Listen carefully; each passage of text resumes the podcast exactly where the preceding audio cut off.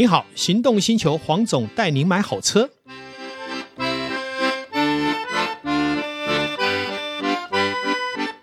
我是黄总，大家好。咖啡到底是饮料还是幸福实践的工具呢？黄总呢一直认为，我在做汽车这个产业，从来不认为汽车只是代步工具，它其实也是我们幸福感的延伸。同样的。我也用同样的观念来看待咖啡这一件事情，它绝对不是饮料。如果只是饮料，谁都可以取代它。咖啡其实也是我们生活中很重要的什么幸福品味工具。那为了这个主题呢，我也千方百计的邀请了我们在电商咖啡这个领域里面呢首屈一指的黄志祥先生。那他呢也很特别，我很多的咖啡知识也来自于他。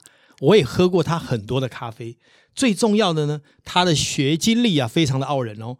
他也是这个美国匹兹堡大学的气管硕士，就是 MBA 啊。那这样的一个气管硕士，搞什么鬼，跑到这个咖啡界来搅和什么呢？而且他曾经还是元大证券专业上面有领域非常卓著的人呢、那现在转做的这个幸福的产业，我就希望能在这个节目里面呢，为全国的听众呢。来听听看，为什么会有这样的一个机缘来做咖啡这件事？我们今天非常高兴来，诶，请到我们的黄志祥先生。各位听众，大家好，我是十一盎司咖啡的创办人暨执行长。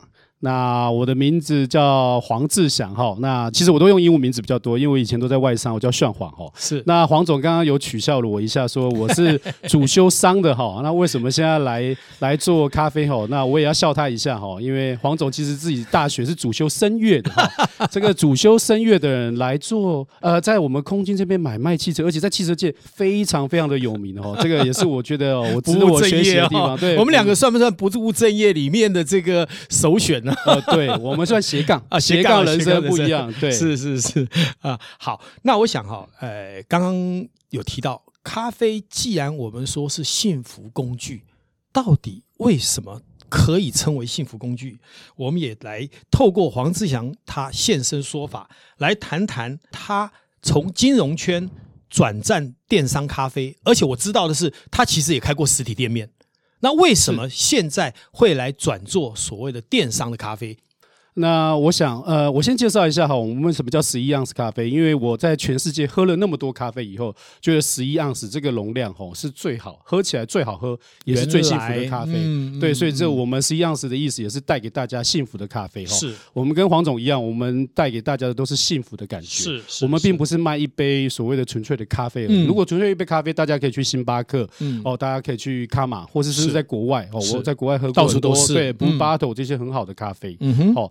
那这是我第一个必须要讲的。那第二个的话，我想要提到说，呃，我们为什么会转战，就是开咖啡店，后来又做电商了？这是一个因缘际会了。这个我先，我想黄总有没有听过这个故事？刚好今天可以来听一下。我愿闻其详了。好，呃，以前我是在呃美国念书的，所以当初念 MBA，所以我回到国内哈，找的工作都是金融业。是，那运气很好，我们去呃，我第一个工作是在元大。哦，做马志林，哦，马先生，我们都是称为马先生的特助，哈、嗯，那所谓的总经理室，哈，是，那帮他做一些很多分析的东西，那在那边学到很多东西。后来我又。呃，接下来我又去了，考到了那个汇丰银行，这是一个全球的跨国企业的银行，哈，嗯，然后做储备干部，是。那我在那边哈，其实，在金融业已经做了差不多十二十三年，是的。所以那时候刚好有一个契机，就是说，第一个，我刚好有一个可以做升职的机会，我老板说，哦，你有一个可以带一个更大的 team，哈，嗯。那第二个的话，我又遇到就是我身体那时候刚好有椎间盘突出的问题，是，就是每天都大家也知道哈，在银行哈，如果你是做后台的话，每天都在那边打字，所以常常会有就是。是可能脖子啊，或是说手的问题。嗯哼。哦，那那时候我就想说，既然我们这样，我们就来考虑说，看要不要来做，来创业。嗯哼。哦，所以那时候我跟家人哈，还有我老婆讨论过，我们就觉得说，哎，我们创业其实有三个东西可以做。是。第一个是手摇饮，第二个是早餐店，是。第三个是咖啡业。嗯哼。哦，那时候我们看手摇饮，觉得哎，它的市场在二零一三年看的时候，就觉得手摇饮的市场应该是在东南亚，对，不会是在台湾。对。好，所以现在很多品牌大家看都这样，在台湾开一家。哦，可是东南亚开了可能五六百家，哈、嗯，这个是因为那边很适合，特别他们又非喝的非常甜，哈、嗯。不过那时候我们就觉得说，那我们没有去东南亚，那我们为什么要在台湾做手摇饮呢？哦、嗯，那第二个是早餐店，那因为早餐店哈跟我们的理念有点不太一样，是早餐店物料都很便宜，我不知道大家知不知道，早餐店非常便宜。我可以举一个例子，就是呃，大家吃到那个猪排堡哈，那个猪排，嗯，那个其实在早餐的物料那个只要五块钱，哦，所以他为什么可以卖你三十块是有原因的。嗯、为什么一个猪排堡呃的汉堡是？早餐店都卖的很便宜，是，是因为它里面物料都很便宜，这跟我们的理念想提供给大家最好的一些品质的东西有点不太一样，不太一样。对，嗯、那在二零一三年咖啡界哈很特别，那时候刚好咖啡正在起飞，包含卡玛、鲁伊莎那时候的店面都还不到现在那么多，嗯、然后每一年咖啡界哈都有。呃，负成长十五 percent 哦，这是看出来我金融业的背景，因为我很重视数字啊。每一年 对 KPI KPI 就是每一年哦，负负负负成长哦，都有十五趴，我们就知道哇，这个产业欣欣向荣哦，我们一定要赶快切入。所以我们当初开一家咖啡店，我叫十一盎司咖啡，那在在星巴也在星巴克旁边，在大安区。嗯哼。所以这五年来哈，其实我们也是感触很多，嗯，学到很多。然后刚好去年遇到一个疫情，所以我们就把我们的咖啡店卖给了呃麦味登早餐集团，他们刚好正好要上市，嗯嗯，所以他们的卓执行长就跟我们说，哎，拜托我们一下，说啊，这你们店好漂亮，我们想要当做我们的三代店，嗯，所以其实有一点双赢呐，是，就是因为我们刚刚好就想要转战电商，那我们就把店面卖给他们，对，所以这也是一个因缘机会一个故事啊，在这上面，嗯哼，对，哦，那这个是非常特别的经验哈，是。而且我相信了哈，也因为咖啡，我现在看你应该不会有什么椎间盘突出啦，或是那些不愉快的经验。是是，有时候太专注，确实哈，让我们的生命里面哈少了很多的色彩。是，但是当你进到咖啡领域里面，除了专注，你还多了什么幸福感？对。那为什么那么多人喜欢咖啡？我相信跟这个也有原因。我们回过头来再问一下，咖啡它既然不是非要不可的必需品。为什么这几年这么多人喜欢？我想听听看您在跟消费者接触的经验里面，你得到的一个概念是什么？好，我还是要用我念呃商学院的背景来跟大家讲一下，有意思，有意思，有意思。呃，咖啡是呃全球第二大期货。那第一大期货是什么？大家可以猜一下，石油吗？哎，对 啊，黄总是专家，因为他做汽车知道哈，需要油。不过现在呃，电动车也很流行。好，不过呃，基本上就是第一大期货是石油，第二大就是咖啡。哦，那黄总会不会觉得现在喝咖啡其实变成一种仪式？你有没有觉得，哎、嗯。欸，早上好像不喝一杯咖啡，吼，都很奇怪了。对，觉得浑身不对劲，好像早上没有开始工作的感觉。所以你看，上班族哦，上班之前都会不管到 Seven，或是到卡玛，或者到星巴克，嗯、或是自己在家里面冲，都是要来一杯咖啡以后再开始、这样算不算也是我们生活中的 Star 键？对。好像按了这个 star，对，你才会觉得今天才开始哦。对，因为你没有喝咖啡，你就觉得好像就没办法 start，你一直在 stop，还在昨天晚上，真的是像毒品一样了。对对对，第一个是这样。那第二个我想提到的是说，其实咖啡真的会让大家有幸福的感觉。为什么？没错，因为你一喝了以后，你整个人就这样醒过来了。嗯。好，可以面对整天的挑战。是，好，那可能你整天，呃，你除了面对整天挑战之外，你可能下午是哦想睡觉的时候也来喝一杯。是，好，所以为什么叫幸福？我们要给人家幸福的咖啡，就是我们希望给第一个给大家 refresh，早上一起来那种感觉。第二个就是你喝了咖啡以后，你会觉得好像有一个新的开始，嗯，对不对？就是有幸福的感觉。另外，从我自己本身是这个艺术领域，呃，在大学的时候主修了哈，是我来看一件事情。咖啡绝对不是只有味觉的经验，因为当你还没有尝到它的时候，你会先有什么视觉看到咖啡这个颜色，嗯，咖啡豆。对。第二个是什么？你的嗅觉已经闻到什么？咖啡香。嗯。所以它其实是有感官上的一个刺激，而且是加持。对。我还记得星巴克的创办人曾经说过，他有一阵子啊，星巴克在衰退的时候，他发现一件事情。他必须做一件事，让大家重新回到咖啡这个领域。为什么？嗯、所以他就把他的这个店里面呢，把那个咖啡香呢特别的诱发，让我们的消费者在经过的时候就被它吸引，然后才能去体验味觉，就是嗅觉先行，味觉再接着后面。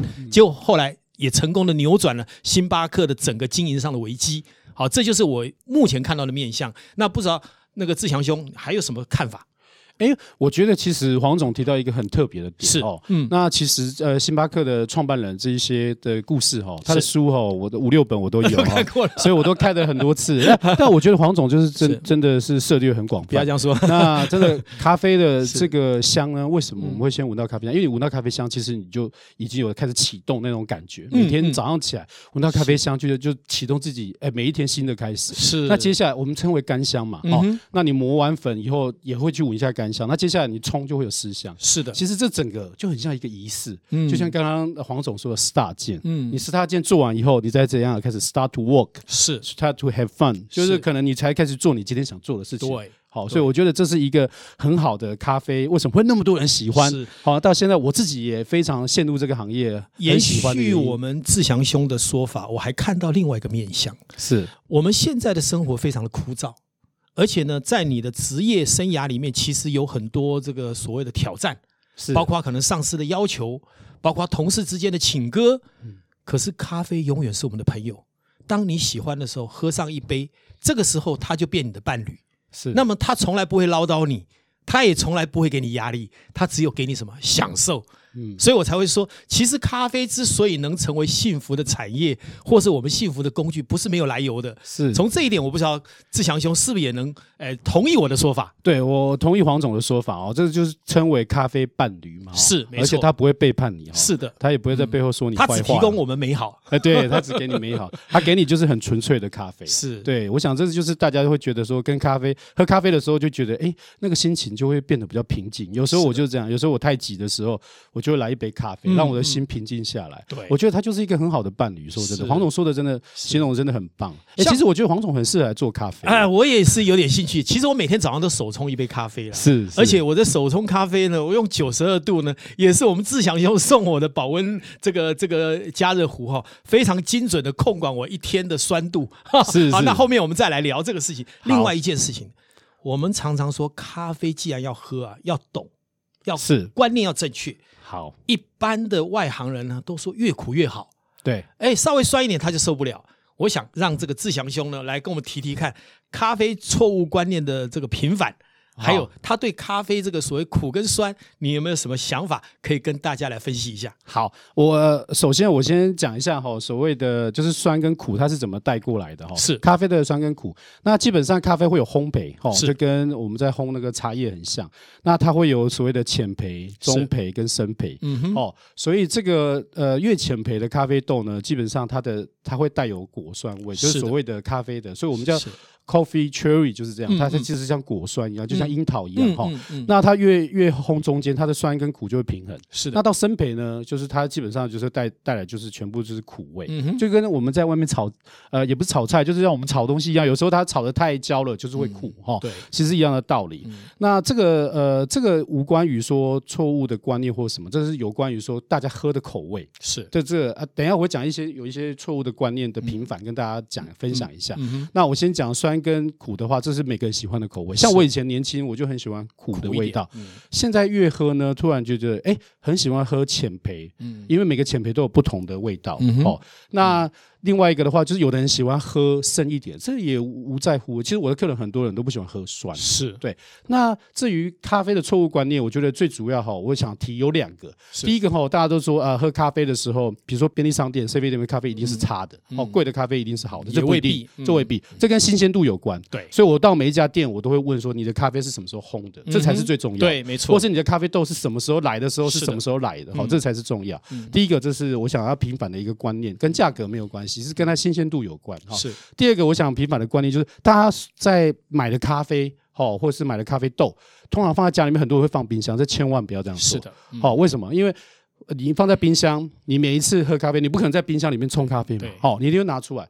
拿出来就有温差，温差，温差就会产生什么？它就会有水汽。嗯，那咖啡豆最怕就是阳光跟水分。是，那只要有水汽，就很容易产生黄曲毒素。那黄曲毒素对肝不好，不好。所以我就跟大家说，你放在阴凉的角落，你用任何的瓶子装起来，好，最好是可以隔光的，好，有颜色的瓶子最好。然后放在阴凉的角落，不要放在冰箱。就是太多人跟我说，他说把咖啡豆放在冰箱，冰箱糟糕。我妈以前也是这样，我就跟她说，你千万不要。这真的是要平反，对，这要平反。嗯嗯，对。好，我想哈。其实我们慢慢的要讲到重点了。今天呢，还是要吊大家口味一下。啊，因为我们这一集的时间也到了，我相信未来还有机会，我们要再邀请我们的这个黄志祥咖啡达人呢，再来为大家细细的品味跟追究咖啡这一件事情。我们也期待这一天的到临。好，那我想今天也感谢全国的听众啊，愿意来跟我们分享有关于咖啡的品味，也感谢我们志祥兄，呃，百忙当中来到这里，也感谢我们岛根座，呃，帮我们的主持录音。好，那呃，今天这一集呢，也希望大家能带回满满的收获。那我们期待下一次咖啡达人的再一次的呃告知，呃，跟我们谈谈咖啡的品味。谢谢大家，好，谢谢。